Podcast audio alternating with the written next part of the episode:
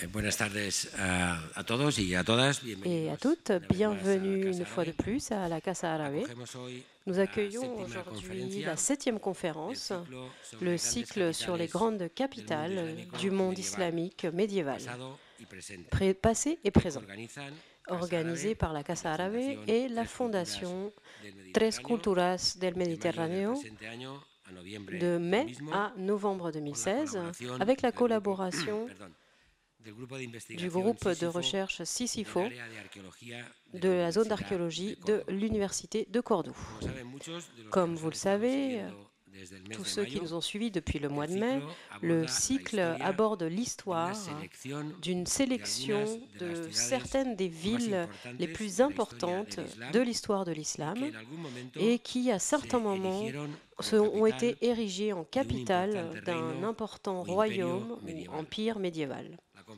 La conférence d'aujourd'hui est consacrée au Caire et elle a comme titre Le Caire islamique et Fustat, depuis la conquête arabe jusqu'à l'expédition française. de Napoléon, bien sûr. Nous avons aujourd'hui ici, donc à la Casa Arabe, Stéphane Pradine, qui est professeur de l'université Aga Khan au Royaume-Uni. Même si l'histoire médiévale du Caire est très bien connue en général, à travers les sources arabes et latines, l'archéologie de la ville est une grande inconnue.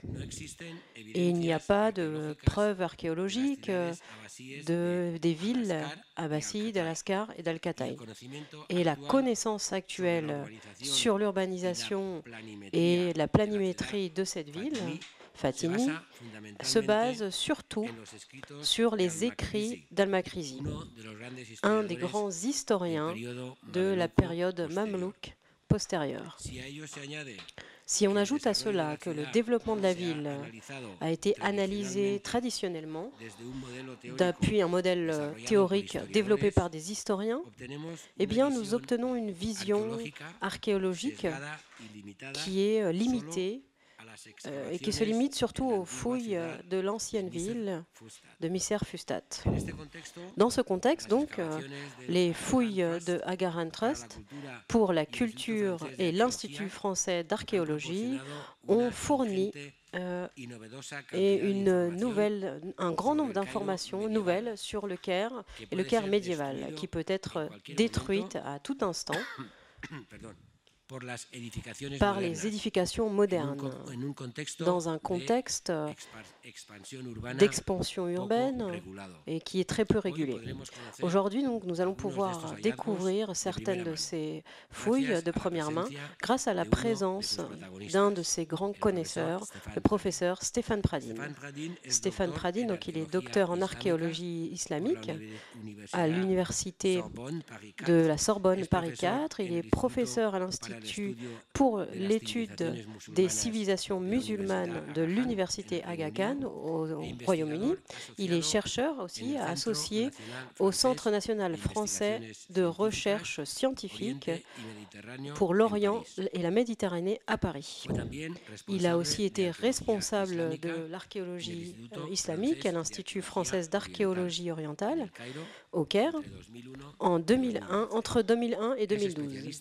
Il est spécialiste en archéologie médiévale du Moyen-Orient et également de l'Afrique de l'Est. Il a organisé différents travaux, différentes fouilles en Tanzanie, au Kenya et en Égypte. Il dirige actuellement un projet sur les fortifications et l'urbanisme du Caire fatimide et Adubi. Avant de lui céder la parole, je souhaiterais une fois de plus remercier, vous remercier de votre présence, le remercier lui également pour d'être là ce soir avec nous. J'espère que vous allez profiter de la conférence. Merci beaucoup.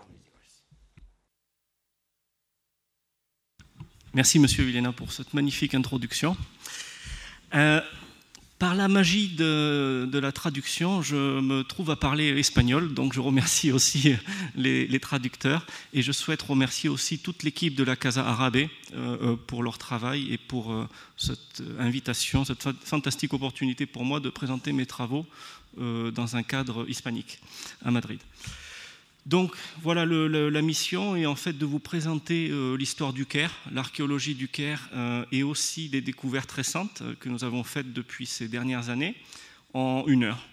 Donc j'espère que vous allez tenir le choc euh, avec moi euh, pour cette euh, visite express du Caire depuis la conquête arabe. Et j'ai menti un petit peu, je ne vais pas m'arrêter à l'arrivée des Français, mais on va aller jusqu'au XXIe siècle.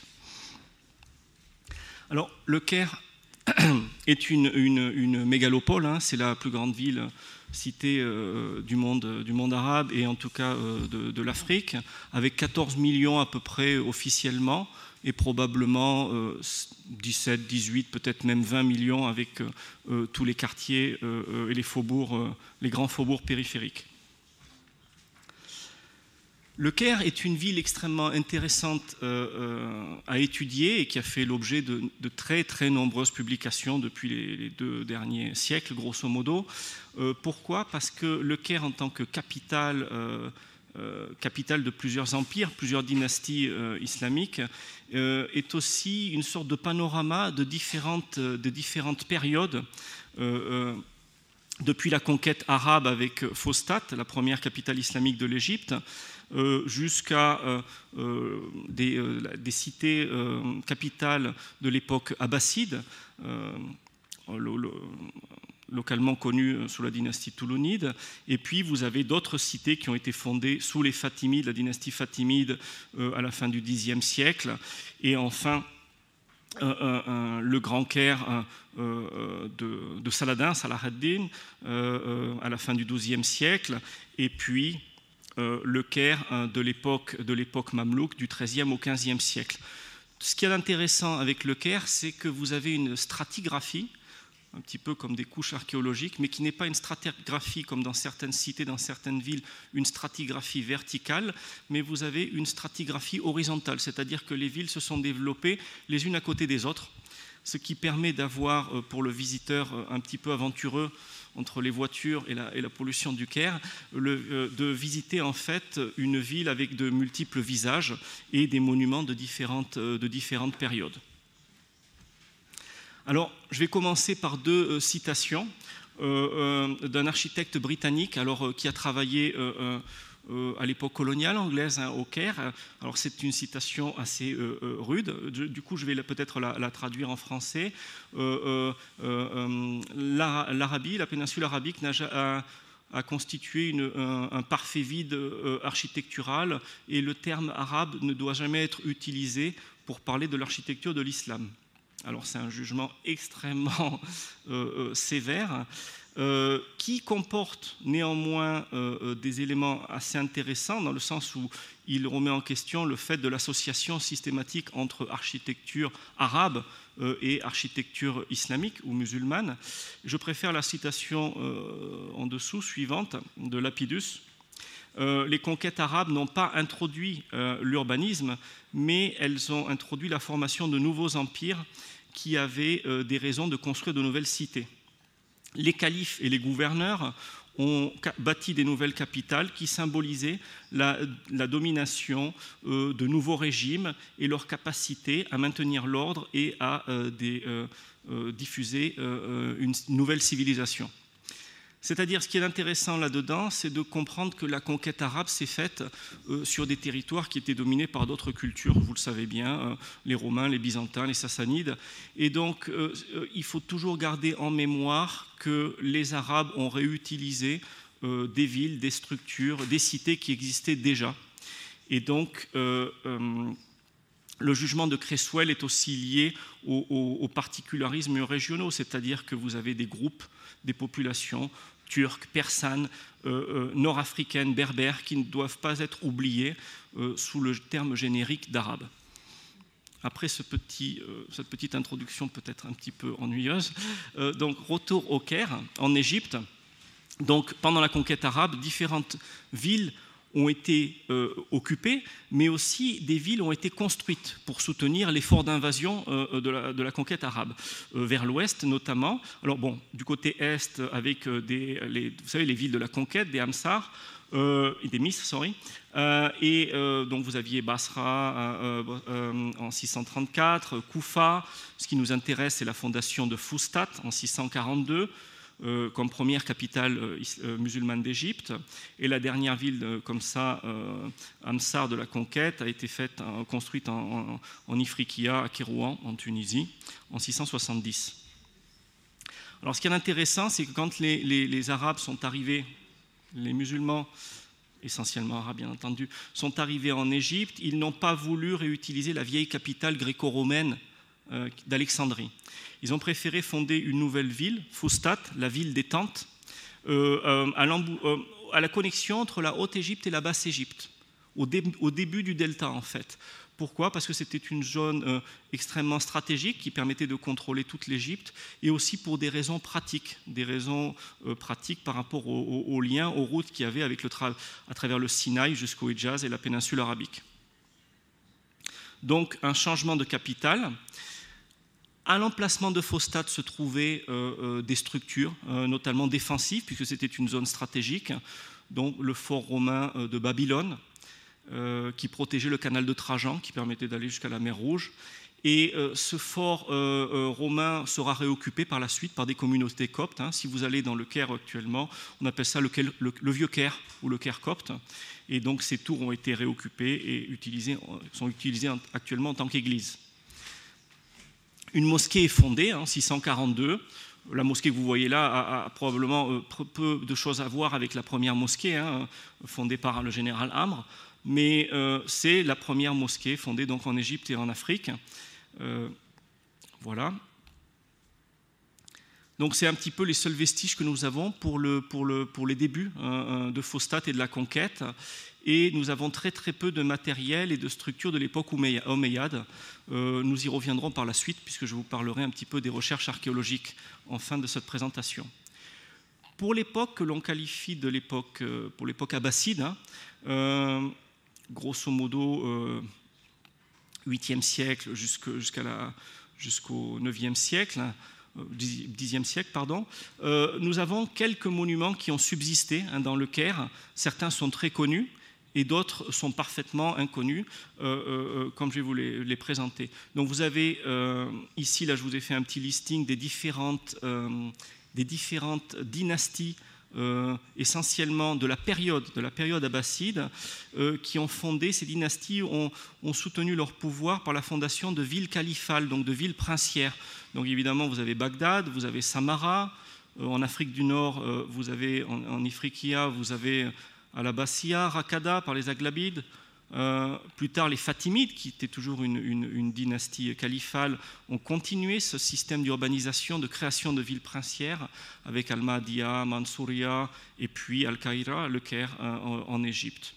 Donc voilà, il faut bien voir que c'est une tendance qui existe et qui aussi s'est développée dans la péninsule euh, ibérique, en, en, Espagne, la création de villes califales pour supporter euh, euh, des nouveaux systèmes politiques et aussi en tant que représentation du pouvoir politique. évidemment, le Caire n'a pas échappé à la règle avec la création euh, de deux nouvelles villes, Al-Askar et puis Al-Atay sous Ibn qui sont des, fondations dont on va revenir par la suite. Donc vous avez des monuments qui sont connus, donc la mosquée d'Ibn ce gouverneur abbasside qui a pris son indépendance du califat abbasside et a régné en Égypte jusqu'à la fin du, IXe siècle. Mosquée d'Ibn caractérisée par son minaret hélicoïdal, hein, qui rappelle les minarets de Samara. Vous avez aussi le célèbre nilomètre pour mesurer les crues du Nil, euh, aussi construit par un, Ibn bien que la, partie, euh, euh, la, toiture est d'époque beaucoup plus récente. Et vous avez des monuments qui sont moins connus. Il faut être relativement courageux pour aller euh, dans des, euh, euh, dans des zones périphériques un peu pauvres et entourées de, des monuments entourés d'ordures. Vous avez par exemple ce bel aqueduc abbasside toulounide de la fin du IXe siècle qui permettait de capter l'eau du Biarkat à la Bâche, qui se trouvait au sud du Caire, pour amener l'eau jusqu'à Fostat. Sont des monuments qui sont connus. Et là, j'ai un petit peu de fierté à vous présenter un monument euh, euh, existant, un monument assez important, hein, sur plus d'une dizaine de mètres de haut, en plein centre du Caire, qui n'avait jamais été euh, publié en tant qu'abbasside, qui était considéré par les historiens comme un palais mamelouk. Il se trouve qu'en faisant nos prospections, il s'est avéré que la taille des briques, la forme du monument correspondait totalement à un palais de l'époque abbasside ou toulonide, avec des tours semi-circulaires très très classiques du style de Samara. Et ce palais se trouve au sud de la mosquée d'Ibn Touloun. Donc j'ai fait un article récemment et, je vais continuer à publier là-dessus. Donc pour, la dynastie qui vient juste après euh, les Abbassides, nous avons les, Fatimides, qui, vous le savez, ont déplacé leur capitale de Tunisie vers euh, euh, l'Égypte et dont le rêve était évidemment de retourner en Orient. Fatimides, dynastie chiite des Ismaéliens. ils vont créer, comme je vous l'ai dit, c'était la, la, mode à l'époque, on va dire, à l'époque des califes, leur propre ville indépendante de Fostat. Donc Fostat, qui est la vieille capitale arabe, va rester de la conquête euh, Fostat, le grand Fostat, c'est-à-dire j'inclus dans le Fostat euh, les, euh, les, villes et les établissements. Et les établissements abbassides, jusqu'à la mosquée d'Ibn Donc les Fatimides vont décider de construire leur propre capitale princière, Al-Qaïra, au nord, pour se démarquer de la population et aussi pour se protéger. Donc vous avez ici cet enclos quadrangulaire qui a été fait par le général Gawar euh, euh, pour euh, le calife Al-Mouiz, qui protégeait donc les palais au centre de, la ville et la grande mosquée d'Al-Azhar. Plus tard sera construite la mosquée d'Al-Hakim au début de l'an 1000 et la ville sera refortifiée avec une seconde enceinte. Nous allons revenir sur cette fortification. Ici, je ne vous présente pas la mosquée d'Al-Azhar, qui bien entendu dans sa forme actuelle n'a pas grand-chose à voir avec la mosquée originale. Voilà ici le plan de la mosquée originale, euh, qui a été évidemment euh, euh, réoccupé et réaménagé sous toutes les dynasties successives de l'époque mamelouk jusqu'à l'époque ottomane. Une autre belle mosquée qui se trouve donc au nord du Caire, Fatimide, à côté de, la de Bab al-Nasr, la mosquée de Al-Hakim, construite au début de l'an 1000, qui présente à peu près le même plan, avec une cour centrale, de très beaux minarets en, forme d'oignon, classique de la culture fatimide, et ces niches aussi qu'on retrouve même à la mosquée de Mahdia en Tunisie. Alors, on ne trouve pas dans le Caire fatimide de maisons ou d'architecture domestique fatimide, pour la simple et bonne raison que euh, les dynasties successives, des Ayyubides, des Mamelouks et des Ottomans jusqu'à la ville actuelle, ces dynasties successives ont construit des maisons et des habitats et donc ont gommé les habitations et les maisons fatimides hein, qui ont été complètement détruites. Pour voir, vous pouvez toujours voir des maisons fatimides, mais pour aller les voir, il faut aller dans le parc archéologique de Fostat, qui se, trouve, qui se trouve à côté de la mosquée de Hamre, donc à côté du Kerkopte, pour voir encore ces habitats, ces maisons fatimides, puisque, comme je vous l'ai dit, pendant la période fatimide, et jusqu'à l'époque, au début de l'époque mamelouk, Fostat va continuer à coexister en fait avec la ville fatimide. Vous avez la ville fatimide Al-Qaïra pour les princes et Fostat qui est la ville du peuple et le, centre économique. Alors, les Fatimides ont construit des enceintes euh, pour protéger la ville califale. Euh, la première enceinte par le général Gawar, qui a conquis l'Égypte en 969-971 sous Al-Mouiz. Et euh, ce qui nous intéresse encore plus, la seconde enceinte de Badr al-Gamali, pardon, Badr al-Jamali, donc sous le calife al-Mustansir. C'est une période intéressante parce qu'on peut diviser l'époque fatimide en deux grandes périodes. L'époque des califes pendant un siècle, et puis l'époque des vizirs, puisque à partir de l'époque d'Al-Mustansir, c'est le, vizir, le premier ministre, si vous voulez, qui va avoir le pouvoir. Euh, le calife va être, euh, vous savez, comme dans les films ou dans les bandes dessinées, euh, le calife va être le personnage qui va rester dans son palais entouré de, danseuses et de coussins de soie. Donc en fait, c'est le vizir qui va occuper le, le, centre, le poste politique le plus important à partir de la fin du XIe siècle. Et ce, calife, ce vizir, pardon, Badr al-Gamali, va démontrer son pouvoir en construisant une série de monuments. Et les plus impressionnants sont évidemment les grandes portes du Caire. Donc il va refaire des nouvelles fortifications au Caire.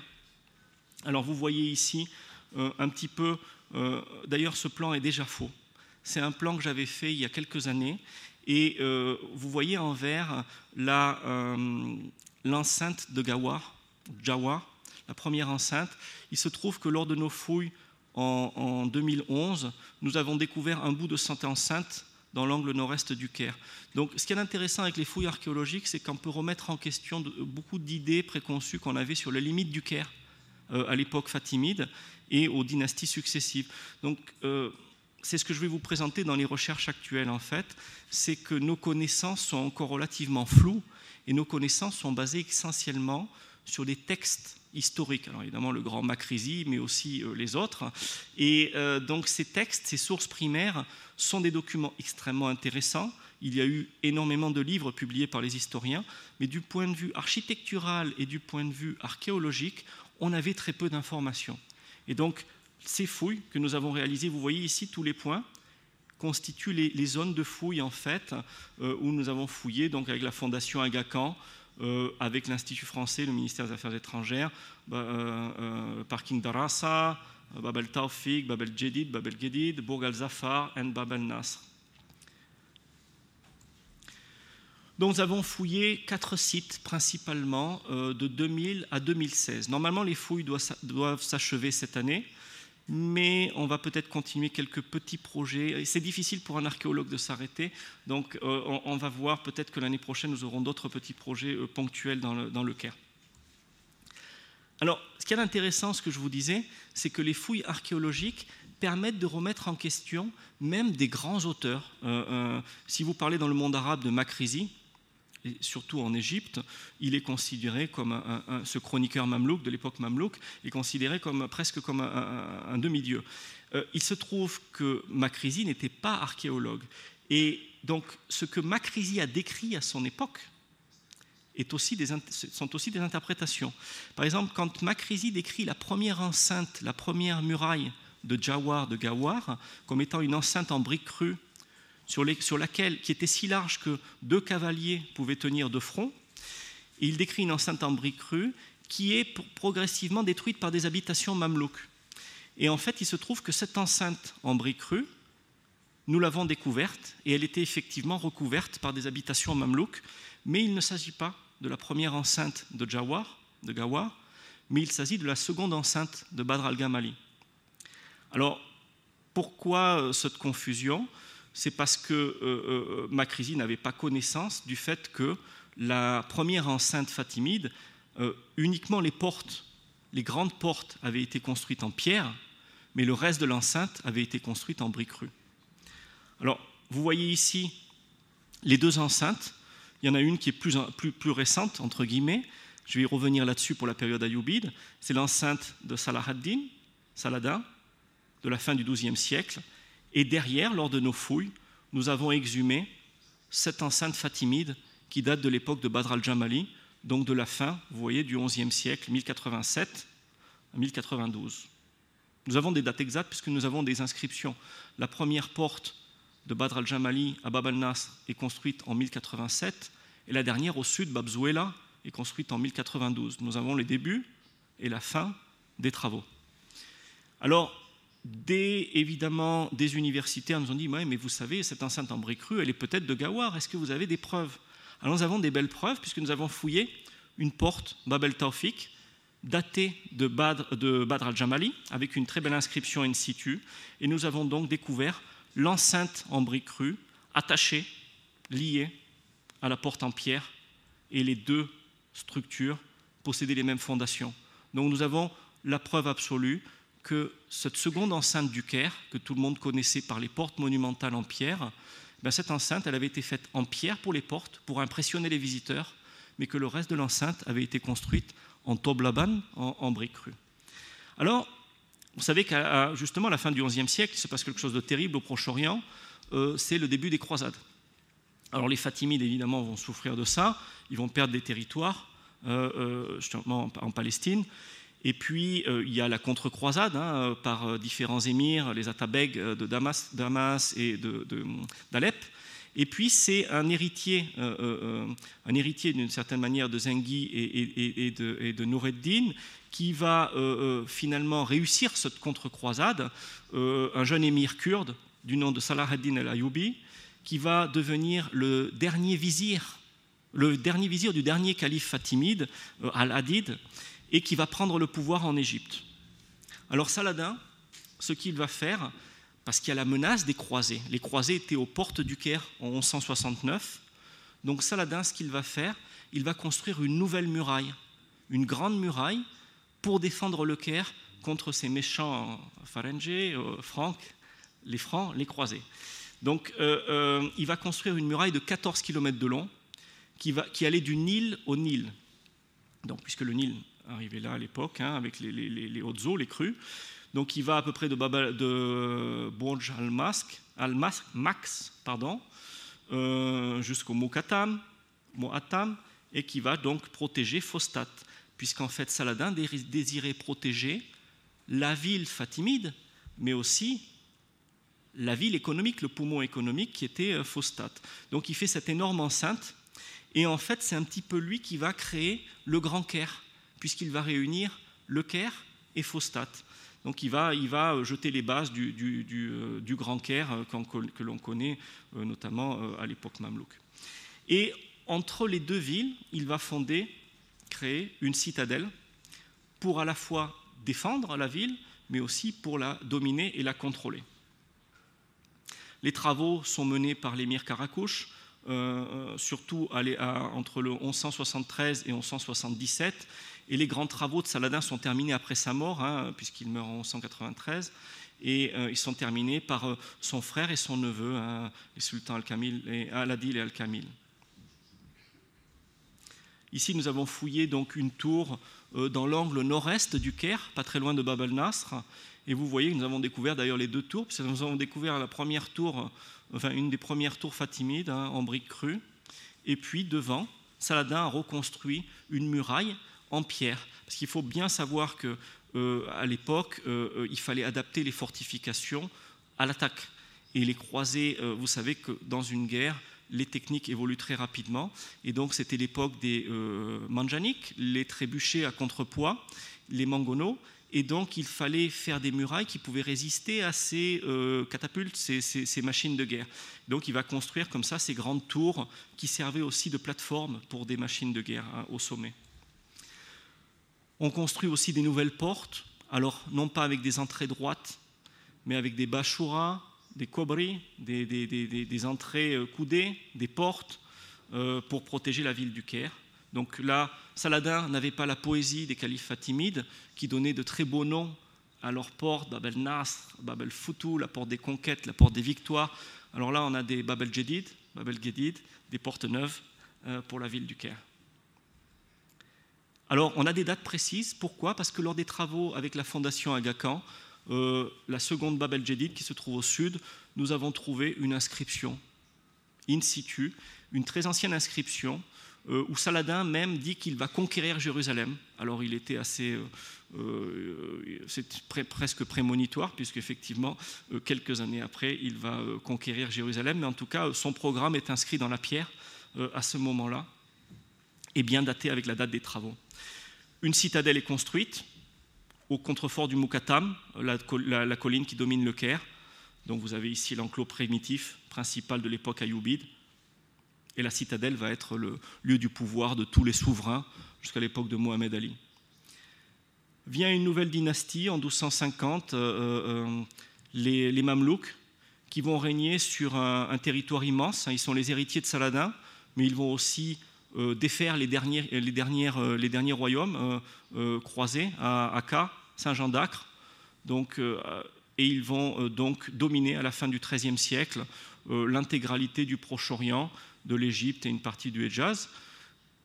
Cette dynastie mamelouk, donc les mamelouks, les serviteurs, les esclaves, euh, vont produire pendant deux siècles euh, des, monuments absolument euh, magnifiques et ils vont aussi combler les espaces vides dans la ville du Caire. C'est-à-dire, vous voyez en rouge, ils vont construire des, maisons, ils vont urbaniser l'espace vide entre Fostat, le vieux Caire, et Al-Qaïra, la ville des Fatimides.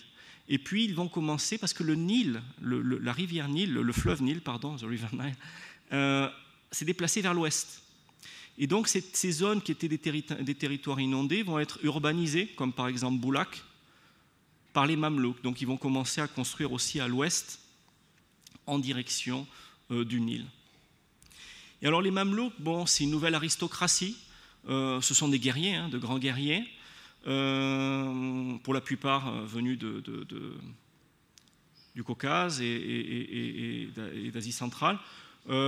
ces Mamelouks, ces émirs, ces chefs de guerre, sont une aristocratie militaire, et ils vont commencer à construire des palais, des palais sur les rues les plus importantes du Caire, de très très beaux palais.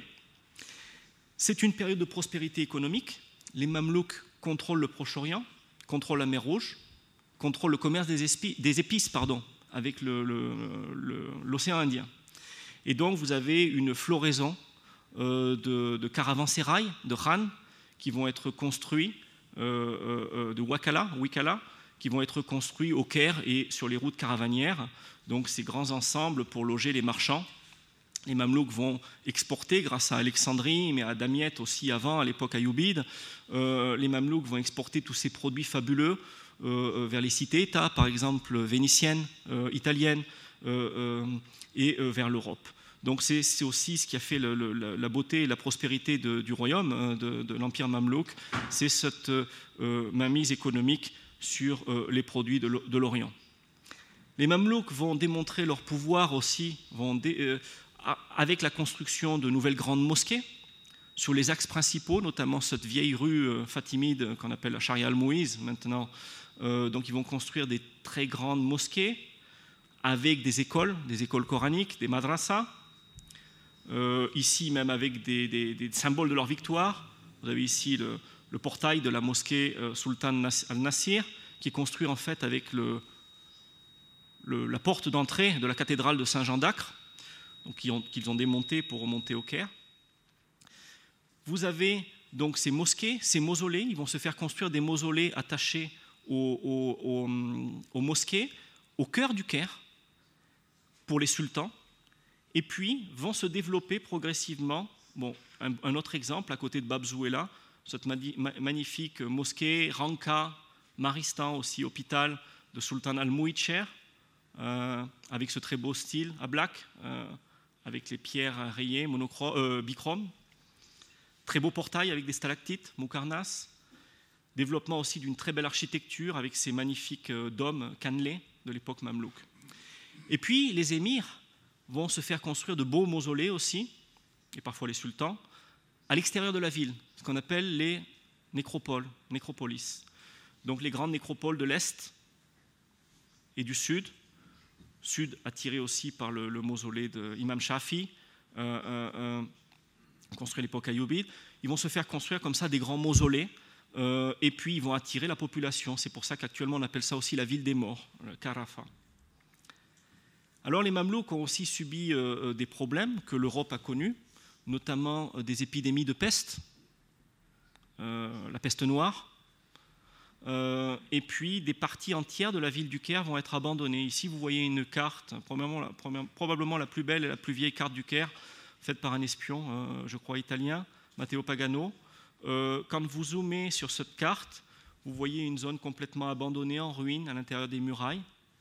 Et en fait, ces zones abandonnées à l'époque mamelouk, puisqu'à cause de la dépopulation, vous avez ces, épidémies, ces épidémies de peste, et donc une partie du Caire est abandonnée, et ces, quartiers est du Caire vont être occupés informellement par des populations pauvres ou réutilisés en cimetière intramuros. Et vous avez ici, c'est même marqué Tourbe del Sultan Khamsun, euh, le tombeau, la tombe, le mausolée d'un sultan. Donc on a des, des, documents. On a évidemment Makrisi, Ibnias, et là, je suis totalement d'accord avec Macrézy, qui décrit donc magnifiquement ces épidémies de, peste. Et il n'avait pas été pour l'instant prouvé par l'archéologie, enfin prouvé, euh, démontré par l'archéologie ces épidémies de peste. Donc, ce que nous avons fouillé avec la fondation Aga Khan sur le parking d'Arasa, nous avons exhumé plus de 80 squelettes, des squelettes de l'époque mamelouk, un cimetière informel lié aux épidémies de peste. Nous avons trouvé des sépultures multiples donc des gens qui étaient enterrés selon le rite musulman, regardant vers la Mecque, en décubitus latéral droit, donc sur le côté, mais qui étaient enterrés dans la même fosse. Et nous avons trouvé sur ces sépultures des traces de nafatoun, de naphte, d'huile, de, de, sorte de pétrole, qui ont servi probablement à, brûler ou en tout cas à recouvrir les cadavres. Et donc on a des éléments euh, extrêmement intéressants parce que c'est la première fois que l'on a, même pas qu'en Égypte, mais en fait au Proche-Orient, des traces archéologiques d'un cimetière mamelouk de pestiféré. Alors, avec la conquête ottomane, euh, le Caire devient une ville de province. C'est un peu triste, euh, euh, bien entendu, mais sous l'époque ottomane, de nombreux monuments vont être, construits.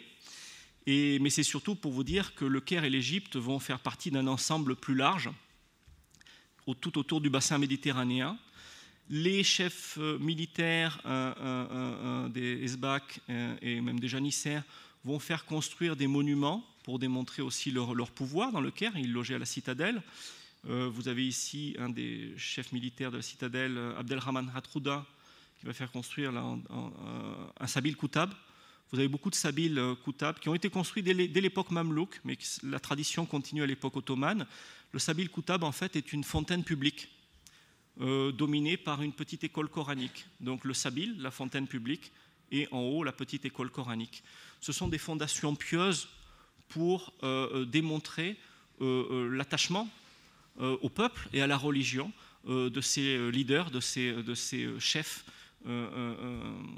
ottomans avec un style, vous voyez, le, style du, marbre, la taille du marbre, mais surtout les panneaux de style iznik, probablement en fait faits dans, des ateliers syriens à Damas, mais ce sont des choses qu'on connaît hein, très bien à Istanbul, euh, euh, en, Turquie, ce style caractéristique de l'époque ottomane.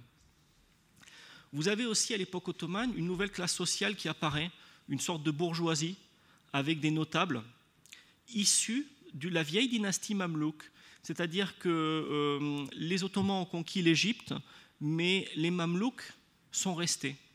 Et euh, ces gens vont se faire construire, sont devenus des, marchands, des notables, euh, des, chefs religieux. Ils se font construire de très belles maisons dans le Caire. Et ces maisons sont souvent d'ailleurs de style un petit peu, on a du mal à les différencier, elles sont de style mamelouko-ottoman. Euh, des très belles maisons. Alors vous avez restauration, avant restauration. Donc, et c'est toujours comme ça malheureusement ici. Ceci dit, ça a aussi du charme de voir des édifices non restaurés. Euh, ici, euh, dans le quartier de Darb al-Ahmar, Beit el-Razaz. Ici, l'ensemble de trois maisons ottomanes, très bien restaurées, à côté de Al-Hakim, euh, Beit Souemi, donc trois, maisons donc du 14e au 19e siècle, avec, vous voyez, ces, beaux, ces belles logias, macades, avec ces cours de réception, ces beaux moucharabiers, travail du bois pour les fenêtres, mais aussi ces magnifiques mosaïques faites en gypse, plâtre et euh, euh, euh, vert coloré, qu'on retrouve encore de nos jours à Sanaa, au Yémen. Encore la même chose, ce même type de, décoration. Ici aussi, on voit toute la finesse de l'architecture des maisons, des palais ottomans, avec de ces maisons, avec une architecture, un mobilier qui est intégré dans l'espace architectural. Vous voyez avec ces belles, ces belles armoires en bois taillé et ces niches polylobées en marbre et en plâtre. Alors, catastrophe, euh, les Français euh, euh, arrivent à la fin du XVIIIe siècle. petite aventure pour Napoléon, qui ne restera pas longtemps. Hein. il va laisser Kléber et les autres en, Égypte. Petite aventure orientale pour Napoléon, mais qui a une énorme importance au niveau historique, puisque Napoléon va se battre contre les Mamelouks d'Égypte, mais euh, contre les Ottomans, contre les Anglais. Et euh, c'est les premières cartes en fait du Caire qui vont être cartes scientifiques, qui vont être dressées, qui sont extrêmement intéressantes puisqu'elles donnent un témoignage assez poignant des, rues de l'époque médiévale, moderne, mais aussi de l'époque médiévale. Et puis c'est le début d'une véritable documentation scientifique de l'Égypte, documentation de l'Égypte islamique et pharaonique, bien entendu. Euh, Napoléon va aussi énormément influencer euh, quelqu'un qui était euh, du côté adverse dans l'armée ottomane, cet officier albanais, Mohamed Ali, qui va prendre le pouvoir au début du 19e siècle en Égypte, prendre le pouvoir et être quasiment autonome par rapport à, semi-autonome, on va dire, par rapport à la Corne d'Or, par rapport à Istanbul. Mohamed Ali, qui, malgré le fait qu'il ait combattu contre les Français, avait une, certaine vénération pour la, pour la France. Et en fait, la plupart de ces architectes étaient italiens et français. Et il, était, il a introduit énormément de réformes en Égypte, hein, que ce soit des histoires de code civil ou de, au niveau juridique ou au niveau même architectural. Et ce qu'il y a d'intéressant aussi, c'est que c'est Mohamed Ali qui va mettre fin aux Mamelouks puisqu'au début de son règne, pour être sûr de ne pas avoir de problème politique, il va les inviter à un déjeuner. Heureusement, je n'ai pas eu le même type de déjeuner avec le directeur. Il va inviter les Mamelouks euh, euh, euh, à la citadelle pour un déjeuner, mais ils ne repartiront jamais de la citadelle parce qu'il va les faire tous assassiner. Il va régner en Égypte avec sa nouvelle, avec sa dynastie. Il se fera construire par la suite une belle mosquée funéraire au centre de la vieille citadelle ayoubide, une mosquée de style totalement ottoman, mais il va loger dans des palais à l'extérieur de la citadelle. La citadelle n'était plus du tout attractive pour lui, et il va se faire construire des palais dans des lieux beaucoup plus agréables, comme Alexandrie, comme Chobra, euh, là ici avec des architectes probablement italiens, si je ne me souviens plus. Euh, vous voyez, on est dans une, c'est l'introduction d'une architecture européenne en Égypte.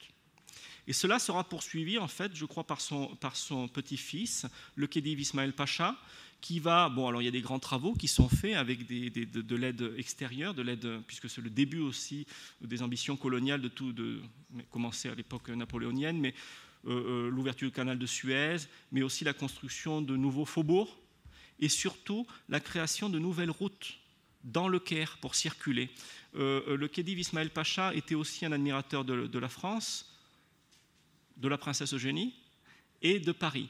Et donc, il va faire beaucoup de choses, il va copier euh, l'architecture parisienne, autant dans les bâtiments que dans les boulevards haussmanniens qui vont être construits dans le Caire. Ce qui sera un gros problème pour les archéologues, puisqu'il va détruire énormément de monuments médiévaux. D'où l'intérêt de la carte de la description de l'Égypte napoléonienne, puisqu'elle présente le Caire, un Caire médiéval et moderne, aujourd'hui disparu. Alors plus tard, les Européens, à la fin du 19e siècle, euh, début, oui, début 20e, pardon, vont construire de nouvelles villes un peu presque idéales à l'extérieur du Caire, puisque le Caire est devenu trop petit, trop étroit. Ils vont construire des villes euh, comme Héliopolis, la cité du soleil, euh, avec un style que l'on qualifierait à la fin du 19e siècle, début 20e, de néo-mamelouk. Donc ils vont s'inspirer de l'architecture islamique locale et ils vont créer ces villes pour les, euh, euh, riches euh, égyptiens et les expatriés de l'époque. Une cité un petit peu idéale, puisque construite en plein désert. Et puis cette tradition en fait des faubourgs, des nouvelles villes construites pour les classes aisées va se poursuivre. Vous voyez avec Héliopolis autrefois, Nasser City aujourd'hui, l'est, pardon, la rive ouest du Nil qui était très peu urbanisée. Il n'y avait que le village de Giza va se développer jusqu'aux pyramides. Et avec Doki, Mohendissine, de nos jours, le Caire est un immense, une immense mégapole. Euh, Mahadi va être construit Garden City au, début du XXe. Donc le Caire s'est étendu à l'extérieur des limites, voyez, de la muraille de, Saladin. Et de nos jours, euh, on a une ville tentaculaire qui s'étend de plus en plus, avec des nouveaux faubourgs euh, comme Aubourg, Shoruk, euh, Misral Gedida, Atamia, Mahadi, des, grandes, des euh, compounds comme Cher Zaïd par exemple, avec des golfs, tout, un tas de choses pour attirer une classe aisée égyptienne et aussi, bien sûr, mais à culpa, les expatriés. Et euh, donc, le Caire actuel va encore s'élargir, puisque vous avez entendu comme moi que le président Al-Sisi a l'intention de construire encore un, plus grand Caire euh, entre le Caire et, grosso modo euh, euh, Suez, donc des territoires en plein désert. Va se poser bien sûr des énormes problèmes pour l'eau notamment. construire en plein désert, très bien, mais avec tous les barrages construits sur le Nil, de l'Éthiopie au Soudan passant par l'Égypte, va se poser dans quelques années un gros problème au niveau d'eau, de l'eau. Pardon. Donc, pour revenir un petit peu, pour finir un peu notre présentation euh, marathon, j'espère que vous n'allez pas être trop épuisé, ça fait beaucoup d'informations d'un seul coup, euh, mais j'ai essayé de parler euh, très lentement. pour finir cette histoire, pourquoi on avait très peu d'informations archéologiques sur le Caire fatimide ou le Caire islamique? Ce qu'on appelle le Caire islamique, vous voyez, c'est en fait le Caire on a différentes dénominations. Le Caire islamique, c'est le Caire fatimide et le Caire toulounide, c'est-à-dire de Al-Hakim jusqu'à Ibn Touloun ici. Donc c'est ce qu'on appelle le Caire islamique. Et de nos jours, ce qu'on appelle le vieux Caire ou le Caire copte, c'est Fostat, au sud. Pourquoi nous avions uniquement des informations archéologiques sur Fostat et le sud de Fostat, le plateau d'Istablantar? Pour une simple raison, à partir de l'époque mamelouk, Fostat est déserté. C'est les autres zones du nord qui vont être urbanisées. Donc, vous voyez cette carte de 1930 C'est une grande zone de com en égyptien, de débris archéologiques. Il n'y avait pas de construction jusqu'en 1930. De nos jours, la carte est un petit peu différente. Mais ce qui vous montre qu'en fait, l'historique des recherches archéologiques est lié simplement aux espaces vides. Et donc, les gens vont faire les premières fouilles archéologiques, hein, parmi les plus, vieilles, fin 19e, début 20e, Albert Gabriel, Ali Bagat, plus tard dans les années 60, 70, John Scanlon, Stanislas Kubiak, japonais 70 aussi, Mutsuo Kaatoko, et plus tard dans les années 80-90, sur le plateau d'Istablantar, Roland Guéraud. Les gens se sont concentrés sur ces zones parce que c'était des zones vides. Alors, il existait d'autres zones vides. Vous avez ici le, les collines de Darassa, et euh, euh, euh, de Darassa et, les, collines nord, ces zones étaient vides entre la Carafa, la cité des morts, et le Caire islamique. Cette zone a attiré Karim Agakan, l'Agakan, puisqu'il désirait créer un projet de, parc panoramique. Parce pour ceux qui connaissent le Caire, le Caire est un petit peu pollué et un petit peu gris.